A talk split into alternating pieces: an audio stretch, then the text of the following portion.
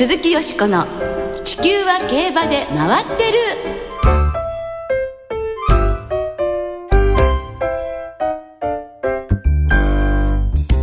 皆様こんばんは鈴木よしこです。お元気でいらっしゃいますか？地球は競馬で回ってる。この番組では週末の重賞レースの展望や競馬界のさまざまな情報をたっぷりお届けしてまいります。よろしくお付き合いください。今日ご一緒してくださいますのは先週末テレビで大活躍だった小塚歩アナウンサーですはい、よろしくお願いします。小塚歩です。よろしくお願いいたします。はい先週から BS11 のはいね、えー司会アナウンサーに加わられまして、大活躍はしてないですよ、特に。いやいやいかがでししたか、でも？いやー、緊張しましたよ。で前はでもテレビ局でねテレビのお仕事されてらしたんですでよね。も、それももう9年も前の話ですから、はいやっぱりね、ブランクがありました。そうですか。ええまあちょっと緊張気味だったかもしれませんが、ええかっこよかったと思いますよ。ありがとうあとございます。やっぱり時折、え笑ったらニコって。一応あれでも笑顔を作ってるつもりだったんですけど、まだ足りませんかね？いやいやいやもっとねなんかニコニコっていうの。えええ使いつつ少しずつ じんわり凌駕していこうかなと思いますね。え ねラジオ聞きの皆様もぜひ今後のそのテレビでの小塚アナウンサーのご活躍もご期待いただきたいと思います。よろしくお願いいたします。さて先週の日曜日は3つの区切りの記録が達成されましたね、はい田辺博信騎手が400勝武豊騎手が3600勝さらに2月いっぱいで定年を迎える松山康久調教師が通算1000勝を達成されました、はい、大きな数字です。ねええーで松山康久調教師はお父様の松山吉三郎元調教師も1358勝を挙げられてまして史上初の親子での戦勝トレーナー誕生ということにもなりました。ねえ、はい本当になんか戦勝って素晴らしいですよね。ね一つ一つの積み重ねですもんね。はいまあ松山康久調教師というとミスター CB 三冠馬お育てになりまして。おということはそうなんです。ミスター CB から競馬を始めた私にとりましては、はい若き日の松山康久調教師のかっこよさと言ったら、うんもう CB が初恋の馬ならば、はい。松山調教師は初恋の調教師とでも 申し上げてよろしいでしょうかね。まああと1ヶ月というのもねちょっと寂しいですけれどもね、ええ。あの1ヶ月もまたね東京ということで府そうですね。中でねええ。活躍していただきたいと思います。そして月曜日には2013年度の JRA 賞授賞式が行われましたね。はい、えー授賞式で明らかになった今後の各馬の予定なんですけども、まず最優秀4歳以上の牝馬ジェンティルドンナは京都記念からドバイシーマクラシック、秋はジャパンカップの3連覇が目標だそうです、ええ。最優秀3歳馬場絆は大阪杯から指導して秋は凱旋門賞。そして最優秀3歳牝馬の名将マンボも大阪杯から指導して春の天皇賞が目標だそうです、はい。それからあ最優秀2歳ボバアジアエクスプレスは春シーズンは芝路線を進んで指導戦はスプリングステークス、はい。その結果次第で皐月賞への参戦が検討されるということです。ねえ楽しみですよね。ローマもね、とにかく無事に行って、そうですねあの今年の日本の競馬を大いに盛り上げてほしいと思うんですけれども、はい受賞各馬の今年の活躍を期待いたしましょう。はい鈴木よしこの地球は競馬で回ってる。この番組は JRA 日本中央競馬会の提供でお送りします。鈴木よしこの地球は競馬で回ってる。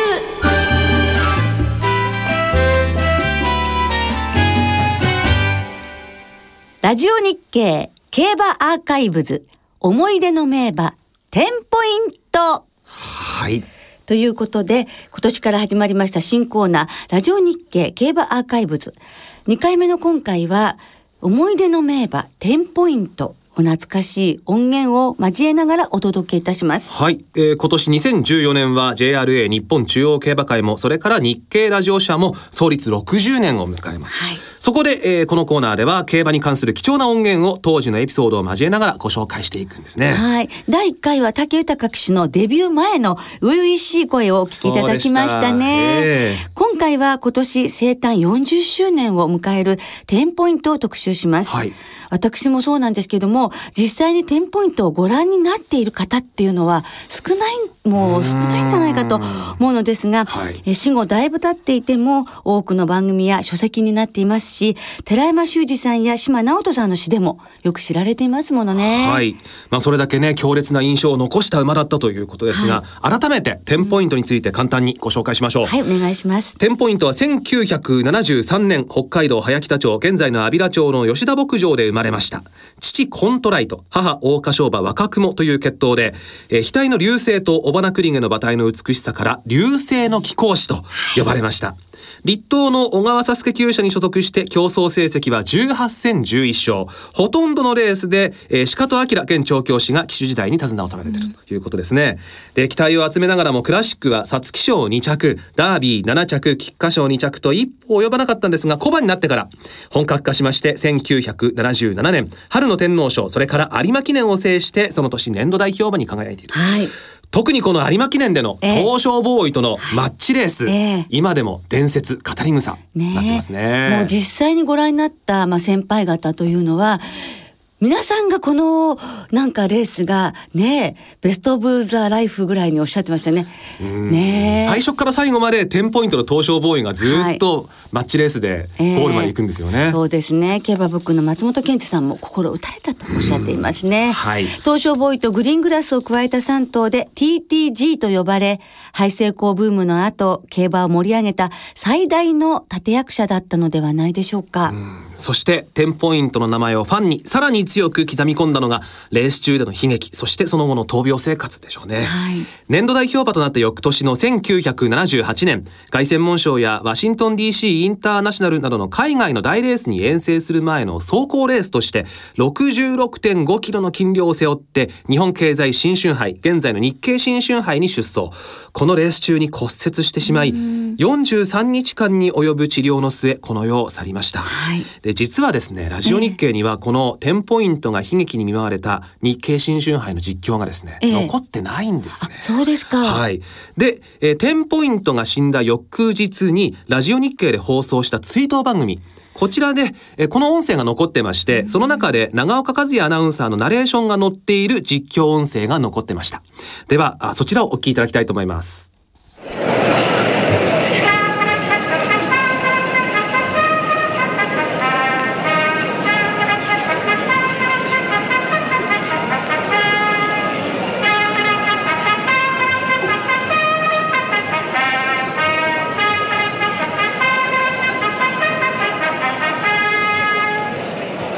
第25回日本経済新春杯5歳以上ハンデ戦 2400m9 頭立て。第3カーブは外回りに取ります。ゲート入り完了係が離れます。スタートしました。スタンド前のまず直線1周目であります。まだ横に9頭が並んでおります。横に並んだ9頭の中をつきましてビクトリアシチーがまず出てきました。ビクトリアシチーホースメンホープ内からテンポイント。3頭が横に並んで並走。そのインコースからエリモジョージが4番手に続きます。5番手ジンクエイトさらに遅れましてマチカネライコースタンド前。歓声が上がる中を第1カーブに入ります。先頭テンポイント1馬身のリード66.5キロを背負います。2番手ビクトリアシチーがつけまして3番手にエリモジョージ内を回ります。60キロ。オースメンホープが4番手5番手ジンクエイトが続きます。遅れてマチカネライコー後方3頭ですが内を回ってヤマニンバリメラ。外を回ってタニノチェスター58キロ最後方がスリーファイヤー先頭テンポイントで第2カーブ不慮の事故は1月22日粉雪舞い散る京都競馬場日経新春杯で起こった。4番手で続きます。5番手にはジンクエイト。ジンクエイトの後方3馬身差。マチカネライコー。さらに3馬身差でヤマニンバリメラが続きます。さらにスリーファイヤータニノチェスターが最後方に変わりまして向こう正面の中間に入りますがここでビクトリアシチーが一気に行きましてテンポイントをかわして先頭に変わります。テンポイントが2番手ビクトリアシチー49キロ。先頭で逃げます。リードが2馬身ちょっと開きました。テンポイントが2番手。3番手にはエリモジョージ。エリモジョージの後方が4馬身から5馬身と開いてまいります。ホースメンホープが4番手。前3頭固まりましたがまた坂を上りに向かうところでテンポイントが先頭に変わります。今度はエリモジョージが外から行って並んでまいりました。第3カーブ下りに入りました。800の標識通過。テンポイントエリモジョージ。66.5キロを背負ったテンポイントは悠然と先頭に立って絡みつく他馬に対して気を使うことなく4コーナー手前まで来た。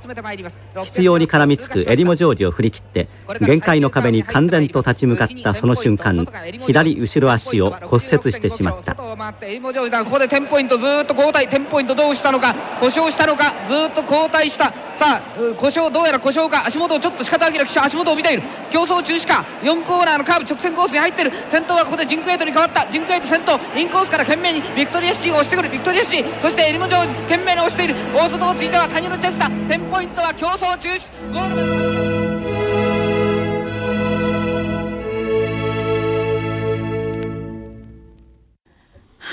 下がっていく時のあの場内の歓声というかどよめきがね、はい、あの当時のファンの皆さんの気持ちを物語っているように思いますね。高木守アナウンサーの実況でした。はい、第三中足骨開放骨折及び第一歯骨副骨折という診断で安楽死の選択肢もありましたが、ファンからの声もあり、医師団を組んで当時の最先端の治療を施すことになったんですね。はい。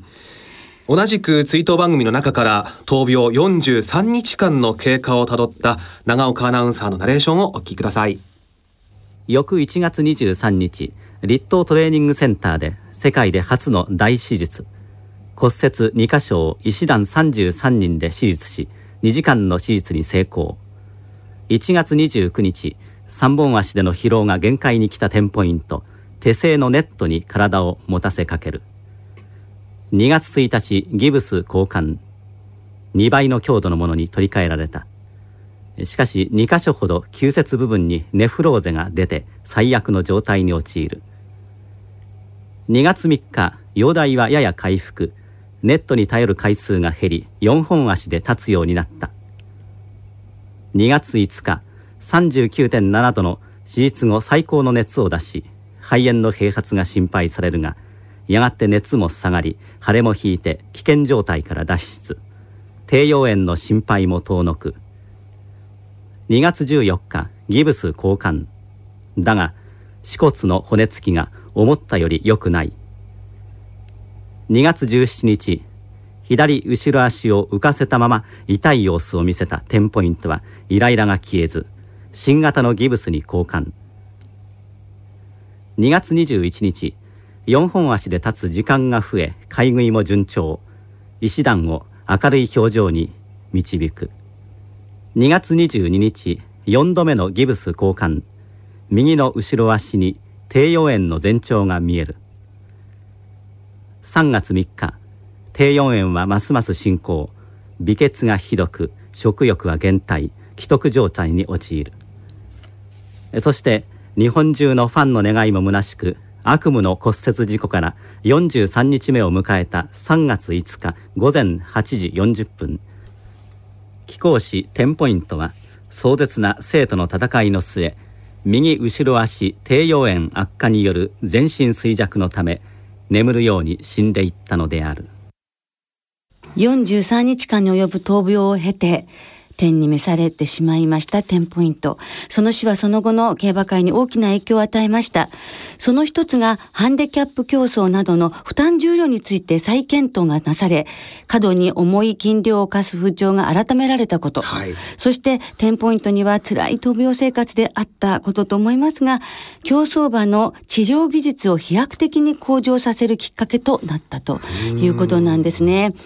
あの、治療に当たった獣医さんに伺ったことがありますけれども、えー、やはりテンポイントは本当にかわいそうなことになったけれども、テンポイントのおかげで、その後、助かった命がたくさんあるということですね。決して無駄ではないですね。そうですね。いやしかし三十三名の獣医師さんからなる医師団、はい、まあ途中今ナレーションにもありましたけれども、えー、一旦なんかこう解放に向かっている時期もあったみたいですね。そうですね。だけど本当にもうとにかくあのその死のニュース死亡のニュースというのは NHK がお昼のニュースのトップとして扱ったということですものね。すごいことですよね、ね、それだけ日本中競馬ファンならずとも注目してたということですよね、はい、そうですね、はい、よく頑張りましたね43日間、ね、辛かったと思いますけどね。はいえー、10ポイントの死後3月7日に立東トレーニングセンターで、そして3月10日には生まれ故郷の吉田牧場でも葬儀が営まれました。はい。吉田牧場には競馬関係者やファンなど約400人も参列したということですね。そして今でも吉田牧場の敷地内にある10ポイントのお墓を訪れるファンは絶えることがありません。では、10ポイントの死から10年後、今から26年前のインタビュー、吉田牧場の吉田光さんの話をお聞きください。えー、ちょうど今年の3月5日で、えー、10ポイントがなくなって丸々10年という月が経ったわけですがやはり命日の日あのファンの方々もこちらにいらっしゃった方が随分多かったと思うんですがそうなんですねあの私あのお墓をお参りさせていいですかってわざとここいらっしゃるもんですからねどうぞって言うんですけどもまあ帰りにでも寄ってくださったらお茶でもあのねあげたりやっぱりお参りするとそのままお帰りになる方が多ございましたんですよ。残念だと思いました。じゃああの夏休みになりまして、えー、皆さんいらっしゃる頃にはあまたあのそのお世話もちょっと大変になるんじゃないですか。そうですね。でもねもう今年はですけど去年はね1月の元旦からあの、まあ、新婚さんの方がいらっしゃるんですね。そして女の方の方のファンが多いんですかしら。あのお嫁さんにあの引きずられて車でいらっしゃるんですね。なんかそんなような方が多いようでございますよ。男性の方より。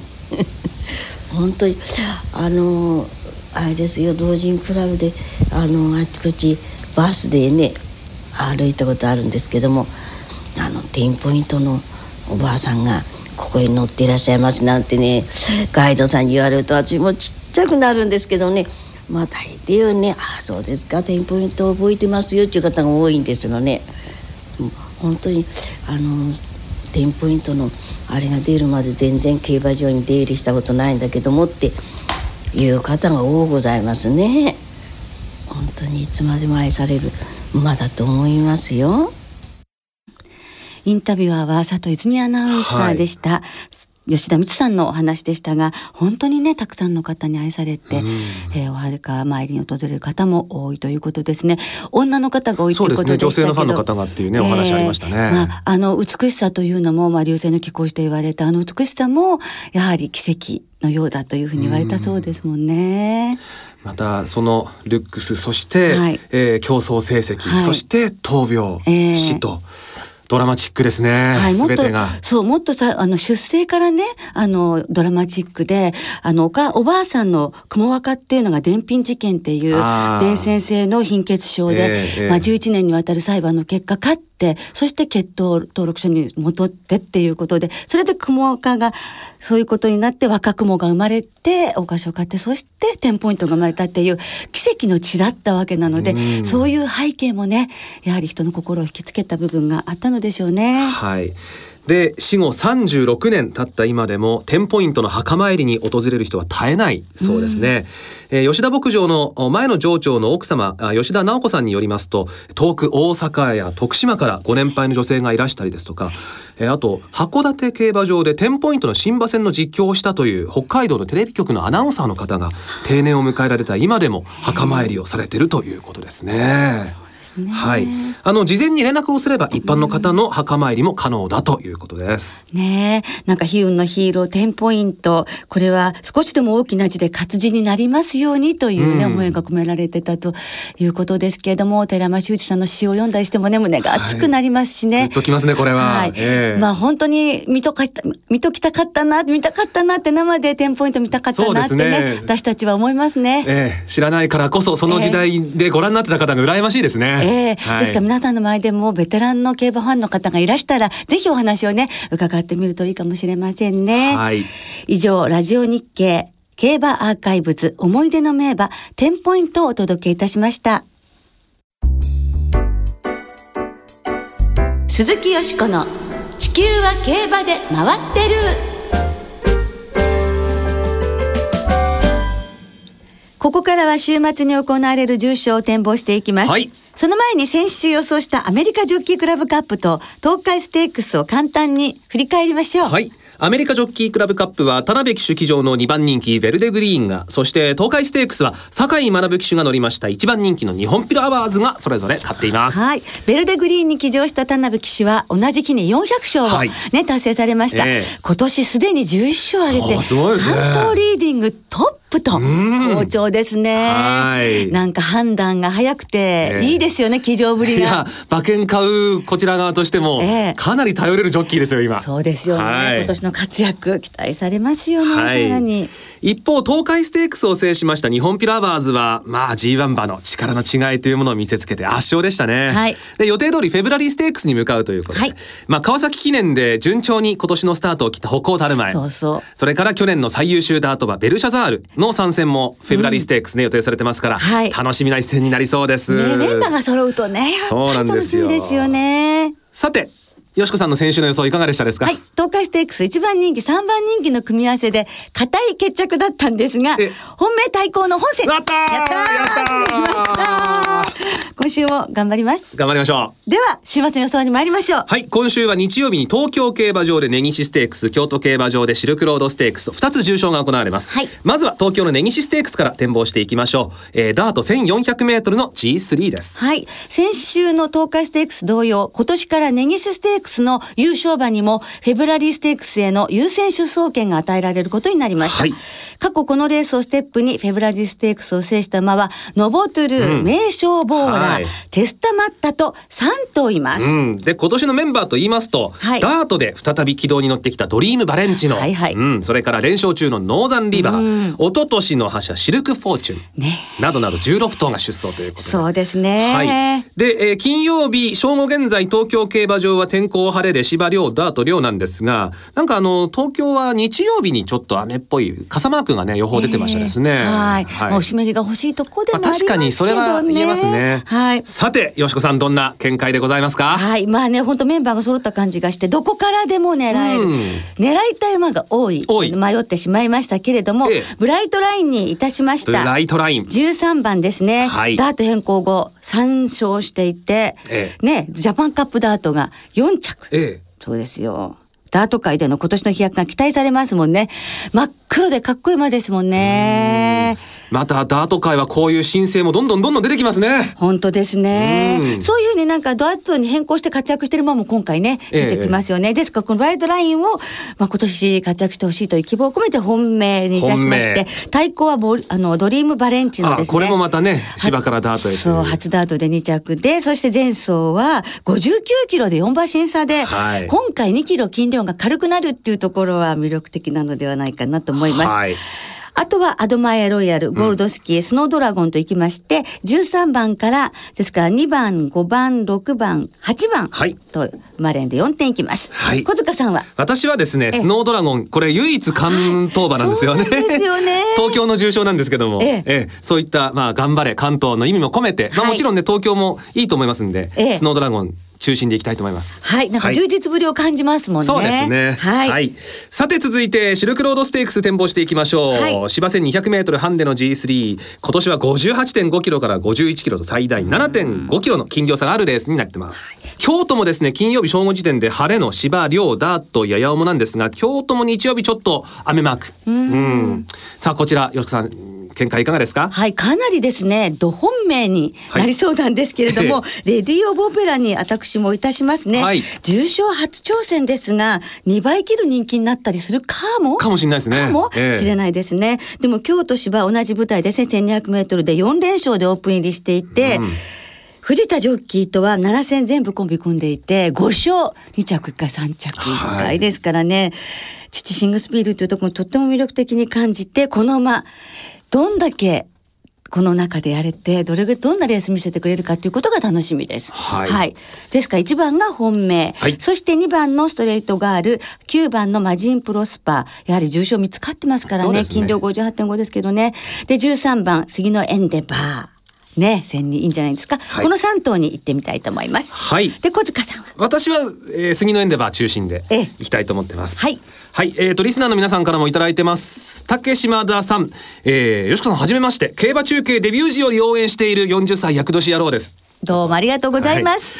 はい。えー、根岸ステークスというと第1回グレース白沖が勝ったレース、えー、父が枠連を当ててお小遣いもらいましたですって。はい、えー、私の本命今年は府中大得意なアドマイヤロイヤルです。はい。それから札幌開幕まで176日さん。ありがとうございます、えー、先週読まれた京都牝馬ステークス予想当たりました、おめでとうございます。連勝を目指して根岸ステークスはドリンバレンチノから生まれシルクロードステークスはレディオブオペラから生まれを買います。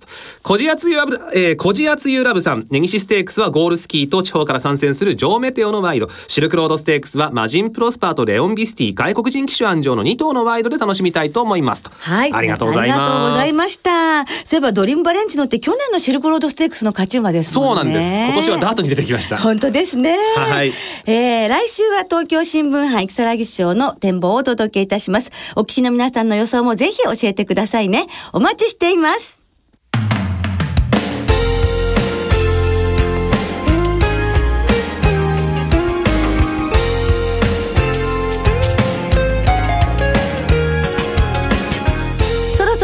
の時間となりました。今週末は京都そして開幕週を迎える東京の2条開催となります。2月1日から去年も好評だった最終レースは馬連がお得が実施されますね、うん、はい明日から3月の23日まで全ての競馬場の最終12レースの馬連を対象に通常の払い戻し金に売上の5%相当額を上乗せして払い戻しされます。いつもよりお得な最終馬連ぜひお楽しみください、はい、そして土曜の東京のメイン白富士ステークスには一昨年の皐月賞2着馬でダービーで一番人気に支持されたワールドエースが久々に出走しますはい1年8か月ぶり。ねえ待ってました。そしてこのレースには一昨年の安田記念以来となるペルーサもこれも1年8か月ぶりですが。もう私ペルーサ本当に待ってました、はい、2頭とも今年の競馬盛り上げてほしいですよね、はい、期待したいと思います。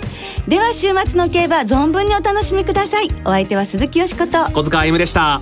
また来週元気にお耳にかかりましょう鈴木よしこの地球は競馬で回ってるこの番組は JRA 日本中央競馬会の提供でお送りしました。